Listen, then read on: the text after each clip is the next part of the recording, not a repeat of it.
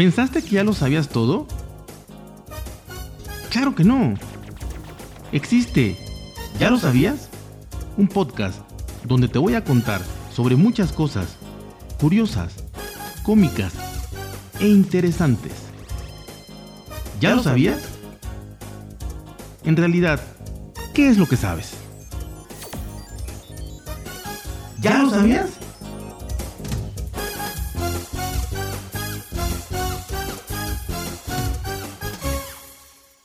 Hola amigos, ¿cómo están? Bienvenidos, bienvenidos a otro episodio de este su podcast. ¿Ya lo sabías? Aquí estamos, estamos muy muy contentos de poder grabar otra vez con ustedes y estar aquí. Y hoy, hoy les traigo nada más y nada menos una historia verdaderamente, eh, no sé, sui generis, macabra, musical, eh, mágica, elocuente. No, no sé, no sé, ustedes le pondrán eh, los adjetivos que quieran a esta narración.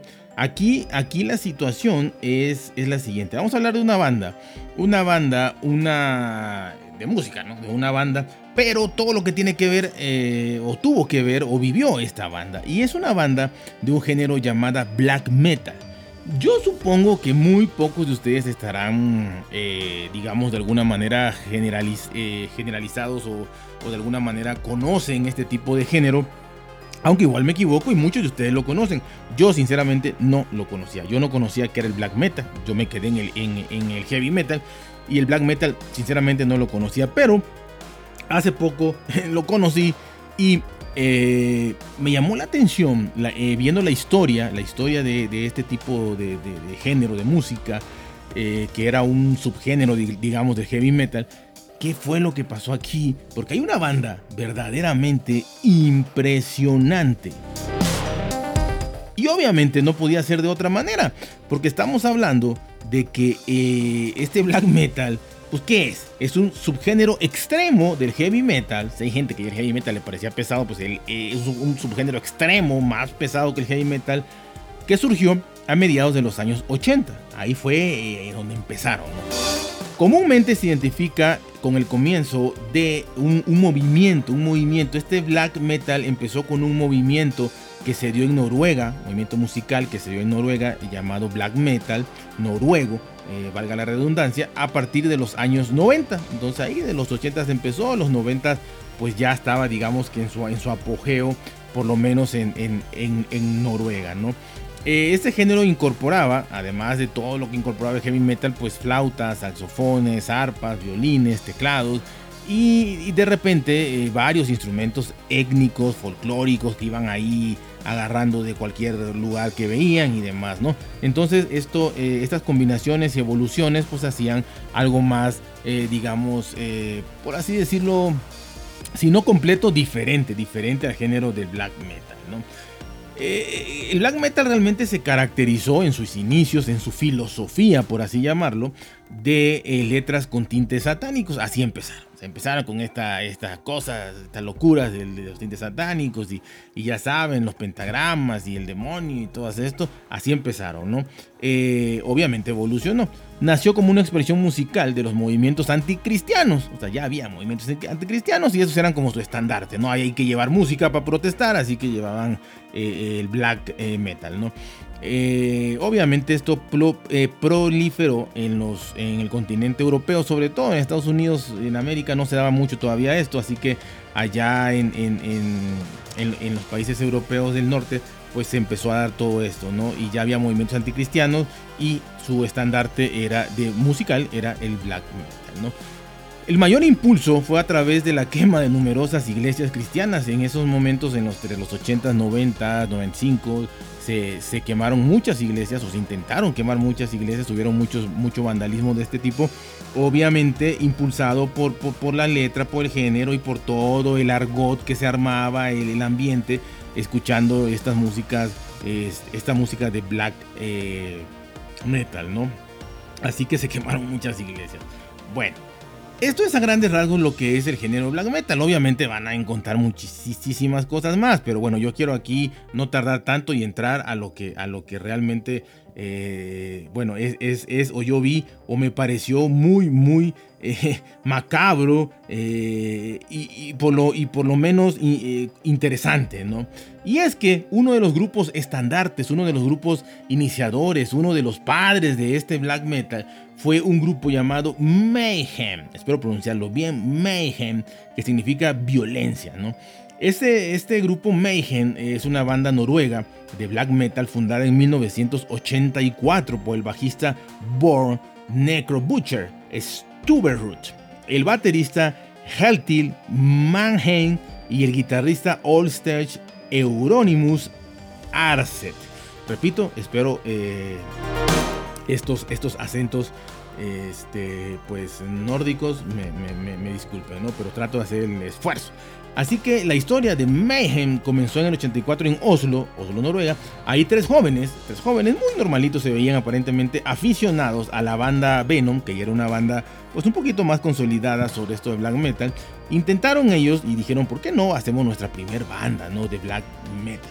Eh, se hicieron llamar Mayhem eh, y, bueno, obviamente, este, la verdad que cada quien fue escogiendo, cada uno de sus integrantes de estos tres jóvenes fueron escogiendo su nombre artístico, lo cual era muy importante en, este género porque había que llamarse de una manera eh, mala, ¿no? Entonces, John, que toca el bajo, escogió el nombre artístico de Necro Butcher.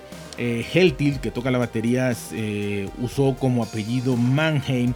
Y Allstage, que toca la guitarra, escogió el apodo de Euronymous. Así que estos tres empezaron eh, con Mayhem en el 84 en Noruega.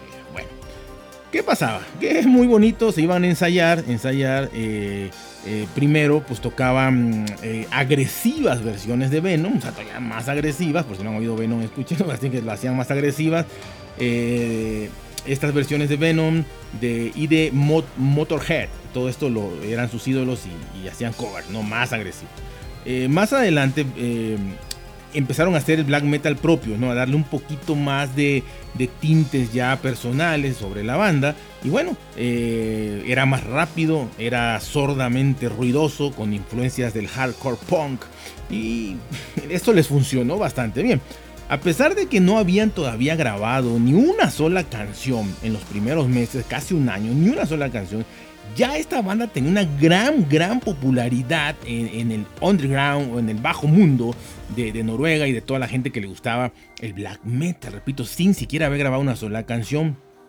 Eh, pero al poco tiempo, Mayhem saca una demo, una demo llamado Pure Fucking Armageddon, publicado en 1986. Ese fue el primer demo que, que sacó eh, eh, esta banda, Mayhem. Y bueno, pues ahí empezó la historia en 1986, ya propia, ya con su música y con sus tintes, con sus toques personales. En abril de 1986 realizaron su primer gira ese año la banda se convirtió en, el en un cuarteto al ingresar otro personaje llamado Eric Norheim como cantante, pasando a llamarse con su apodo de Mesía. Así que se llamó Mesía. Eh, ese mismo año dos miembros dejarían la banda. Esta banda tuvo, tuvo unos matices, ya, van a saber por qué. Pero la gente iba y venía, se salían, regresaban, o sea, muy, muy raro, no, no duraban mucho. Eh, así que eh, este mismo año, en el 86, dejaron la banda dos dos, este, el mismo año que grabaron su primer demo, eh, dejaron la banda dos personajes, Maniac, que fue expulsado por su adicción a las drogas, y sus reiterados intentos de suicidio, o sea que eran unos tipos, unos muchachillos muy alegres, ¿no? Así que eh, era aficionado muy, muy mucho a las drogas, que todos eran drogadictos, pero imagínense uno ya que se pasaba de rosca, ya se imaginarán cómo estaría, y, muchos intentos de suicidio, o sea, no uno ni dos, muchos, ya era demasiado, así que dijeron, ya tú, tú te sales, ¿no? Y el baterista Kehen Mehen pero eh, este pues se fue mm, por, por, diferentes motivos. Pero este sí mantuvo una buena relación con los otros miembros. El, Maniac ese sí ya te perdió. Pero los otros mantenían su buena relación. Así que para reemplazarlos llegaron Kittil Kittelhand y Hele Malpa de Christine, conocido como Toben Gru. Eh, baterista de la banda Vomit. Qué, qué bonito nombre. Bueno, rápidamente también este personaje dejó Mayhem. Y bueno, Killsentel también abandonó más tarde su, su, eh, Mayhem. Y este, este estuvo chistoso porque este, estamos hablando de bandas, de, black metal, de bandas que realmente pues hablaban de cosas satánicas, de cosas eh, quema de, de, iglesias, anticristianismo y todo esto. y Kisentin se, se volvió cristiano Así que este, abandonó su carrera, no solo de, no solo abandonó la banda, sino también su carrera musical debido a, debido a que se volvió cristiano y pues ya no iba a cantar estas cosas, ¿no? Así que esto también es un poco curioso por lo menos, ¿no? ¿Cuál fue la época dorada, la verdadera época así chingona de esta banda? Y, en general de todo el, el, black metal, ¿no? Pero, pero de esta banda en específico fue de 1987 a 1994. En este año se integró Per Virgen Holhim, eh, que reemplazó a Maniac y se hacía llamar Dead. Escúchenlo bien porque este es muy interesante. Quizá fue el, personaje que, junto con Eurónimos que más duraron y que más cosas hicieron. ¿no? Así que eh, Dead, Dead, eh, muerte, empezó a, bueno, ingresó a la banda. Y su nombre ya reflejaba su fascinación por la muerte, la decadencia y la oscuridad simplemente, un pequeño joven agradable. Dead vivía en Estocolmo y era vocalista de la banda Morbid, pero al saber que Mayhem buscaba vocalistas se trasladó a Oslo e hizo llegar a la banda un sobre con un cassette y un conejillo de indias en descomposición y una carta en la que ponía que estaba buscando una nueva banda porque pensaba que Morbid, donde él estaba, no llegaría a ningún lado. Así que eh, dijo, ustedes son mejores, eh, ustedes son mejores y yo quiero unirme a ustedes y les mando mi carta, mi demo y un conejillo de indias apestoso con gusanos y moscas en la misma bolsa. Una cosa muy agradable. El sobre fue lo que llamó más la atención de, la banda, de la, banda, ¿no? O sea, el sobre, o sea, ya déjate el, demo y todo, esto estaban tan perdidos. El sobre, el conejillo de indias, las moscas, los gusanos, oh, qué bien, llamó la atención de los miembros de la banda y finalmente fue aceptado.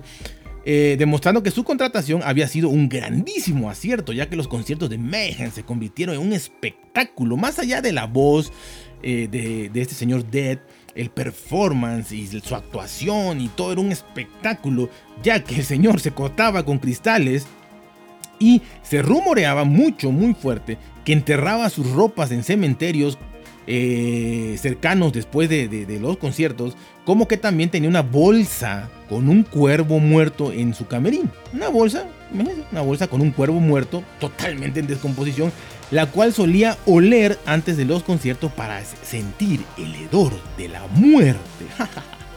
Qué cosa tan agradable, ahí sentía el power. Este, este en vez de hacer otra cosa, no sé, eh, se le daba un llegue al tufo del cuervo muerto y sentía el poder que le daba para cantar. Así que esto era muy bonito. Luego enterraba sus ropas en cementerios y se cortaba por donde podía en el escenario. Bueno, en ese momento Euronymous, eh, el otro eh, ser, digamos, que más duró, el personaje que más duró en la banda, lo describió como inestable y posiblemente esquizofrénico, pero bueno, era parte de la banda, era tu cuate y está medio inestable y esquizofrénico, pero no hay problema, ¿no? Fue tal la fascinación mórbida de Dead que la atmósfera de la banda se vio afectada. O sea, era tanto el, amor que este Dead tenía por la oscuridad, la muerte y todo esto, que cambió la temática de la banda. Entonces ya la banda pasó de una temática totalmente satánica, anticristiana, anti-iglesia, anti todo esto, a temas sobre la oscuridad, la depresión, la muerte. Se volvieron más esotéricos, hasta filosóficos, se podría decir. Eh, y evolucionaron para bien, porque pues ya hablar de, lo satánico pues ya era como que más común, ¿no? Pero hablar de la oscuridad, la depresión, la muerte, la filosofía pues ya se requiere un poquito más de, cabeza, ¿no? Así que Dead pues tuvo esta, esta gran influencia sobre la banda.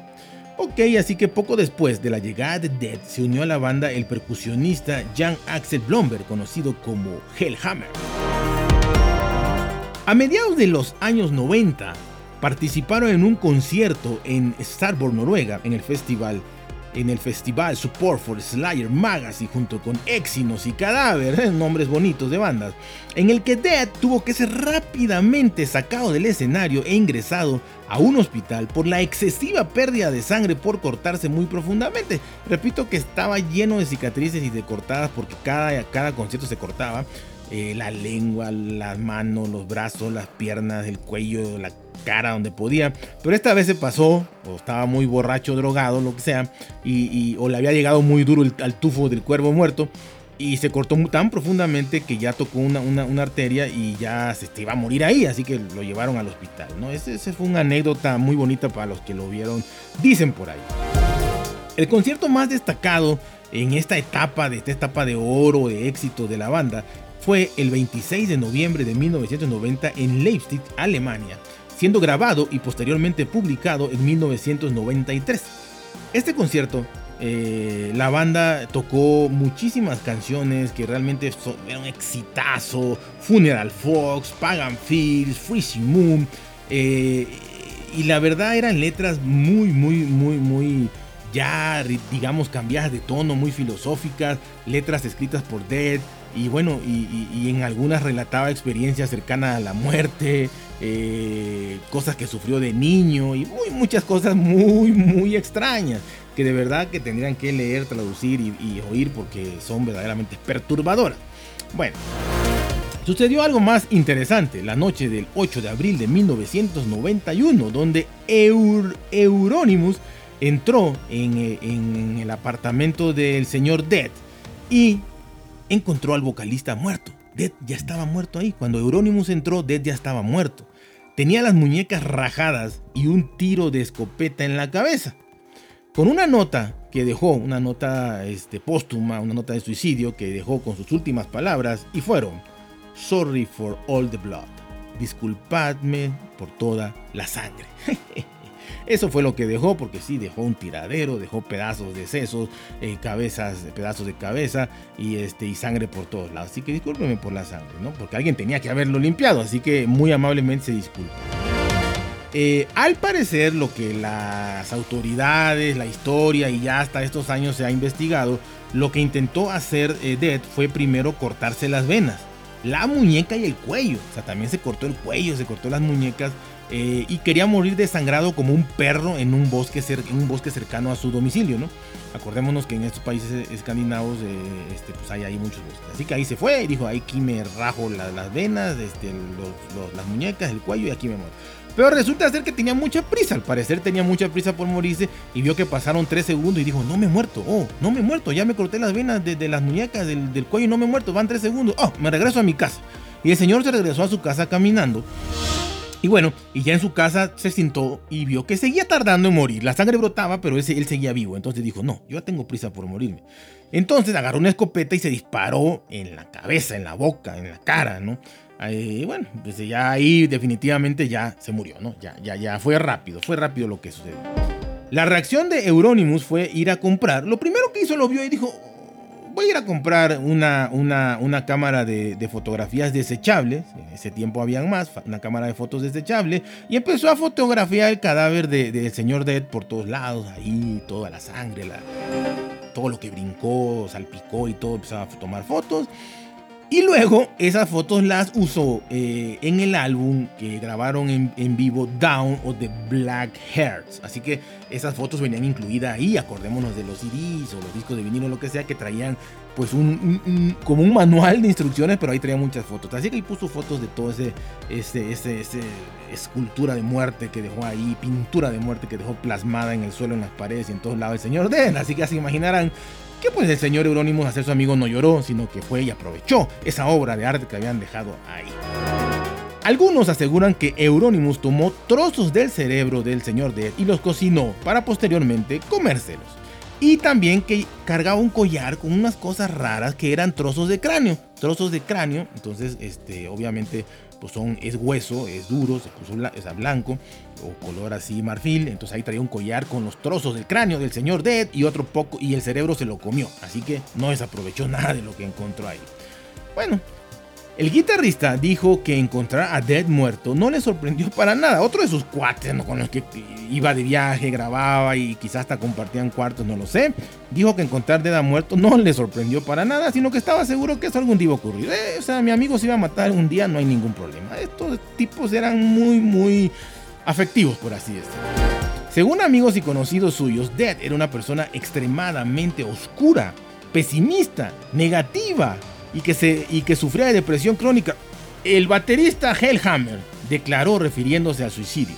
En realidad no me sorprendí. Era un tipo extraño, siempre estaba hablando sobre los porfirianos y los castillos de los Cárpatos y cómo en esta vida era solo un sueño y filosofaba con la vida, la muerte, así que no me sorprende, no me sorprende para nada. Tras el suicidio del vocalista, Necro Butcher discutió con Euronymous por sacar las fotos. Sea, ya sabemos que Euronymous quería sacar las fotos lo antes posible, entonces Necro Butcher no quería y provocando finalmente la marcha del bajista, ¿no? Lo corrieron, por, jerarquía Euronymous lo corrió. El elegido por Euronymous para sustituirle fue Stian Johansen, conocido como Ocultus, que además también hizo eh, las labores de vocalista por un corto periodo de tiempo, abandonando rápidamente Mayhem. Repito, algo ahí pasaba medio oscuro que se iban, mucha gente llegaba, se iba, llegaba, se iba. En esta época la banda permaneció un tiempo parada, sin actuar, ni grabar, ni hacer nada. Como que cada quien se fue por su rollo, porque estos tipos eran de mucho rollo diferente. Entonces dejaron de grabar, ¿no? Así que en 1992, eh, Euronymous, que era el que, el que seguía ahí más tiempo, dijo, bueno, esto, esto hay, que, hay que sacarlo adelante, hay que sacarlo a flote. Así que contrató a Bar Bickerhard bajo el nombre artístico de Cone Glitcher como bajista, Ernoger Ruch, Black Store como guitarrista y al húngaro Attila Caesar como vocalista para realizar la grabación de The Mystery Dome Satanás, su primer álbum de estudio que tendría en la portada la Catedral de Nidaros. Eh, esto causó también mucha polémica porque tenían iglesias y todo y generalmente eh, los, los, amantes de este tipo de música o inclusive de, esta banda iban y luego querían vandalizar, quemar, destruir estas iglesias. Así que este, ponían a las iglesias ahí en su portada, yo no, seguramente para que sucediera todo esto, le dieran publicidad o lo que sea, o realmente tenían esta idea de ir a destruirla. Bueno, así que ya tenían otro prácticamente una banda diferente, ¿no? Nada más el mismo nombre, Mayhem y, Euronymous que, que, la comandaba. El 10 de agosto de 1993, Bar Bickenger asesinó a Euronymous. Ya dijo, ya, ya, ya, está muy viejo para estar aquí, vamos a hacer algo gracioso. Eh, esa noche, Bickerhens y Soren Ruch habían viajado desde Bergen hasta el apartamento de Euronymous en Oslo. A su llegada se inició un enfrentamiento que finalizó cuando Bickerhens apuñaló mortalmente a Euronymous. Su cuerpo fue encontrado en el exterior de la vivienda, con 23 puñaladas, 2 en la cabeza, 5 en el cuello y 16 en la espalda. En el juicio, Bickerhes aseguró que Euronymous había planeado torturarle hasta la muerte. O sea, según él, ya Euronymous le había dicho, te voy a matar hasta la muerte, torturar dolorosamente. Eh, y, grabarlo con una cinta de video para hacer una película snuff. Así que eso es lo que le habían dicho. Así que Bickerhes dijo, el pastel, yo me voy a adelantar. Y Bickerhes, este, bueno, lo mató y dice que dijo a las autoridades que la mayoría de las heridas que tenía, que no era que lo había apuñalado tantas veces, sino que al caerse y rodar por las ventanas, las escaleras y todo, pues ahí se fue cortando solo, ¿no? Este, pero bueno, eh, varios días después, Bickerhead fue detenido y unos meses más tarde fue condenado a 21 años de prisión por asesinato e incendio, porque también prendió fuego ahí, premeditado. Así que también esa es otra historia un poquito curiosa.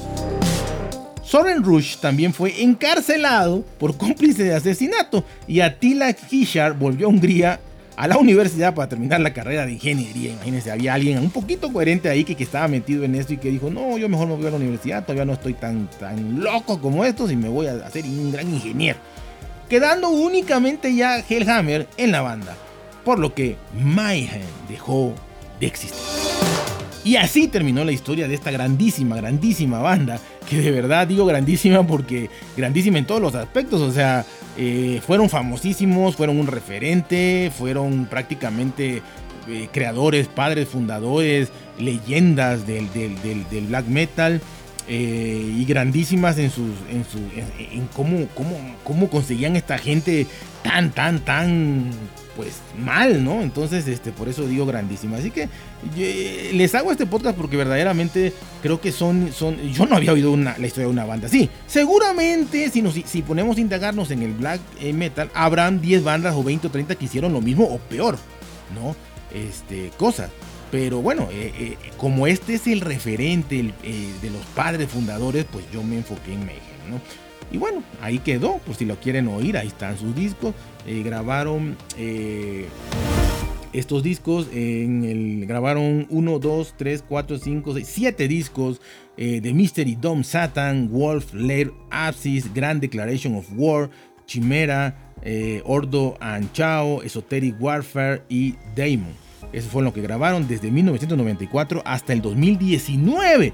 Así que todavía se fueron reformando y reformando. Y este Hellhammer que quedaba hizo otro y demás. Pero ya no era, ya no era realmente este esta grandísima banda de Mayhem ya era otra cosa, así que ahí terminó y yo les puedo decir que quizá los primeros hasta el 2000, los primeros tres discos fueron los, los, reales, los buenos, con el señor Dead y con todo este, este relajito que hicieron estos muchachitos por, por, tener su bandita. Así que cuando, cuando, cuando quieran hacer una banda, pues eh, esto puede ser un buen ejemplo de una banda inofensiva eh, eh, de tres jóvenes, pues muy muy jóvenes que querían hacer una banda para divertirse y para ganar dinero. Así que pues ahí está la historia, ya saben, cuídense, pórtense bien, traten de ser felices y nos vemos hasta la próxima.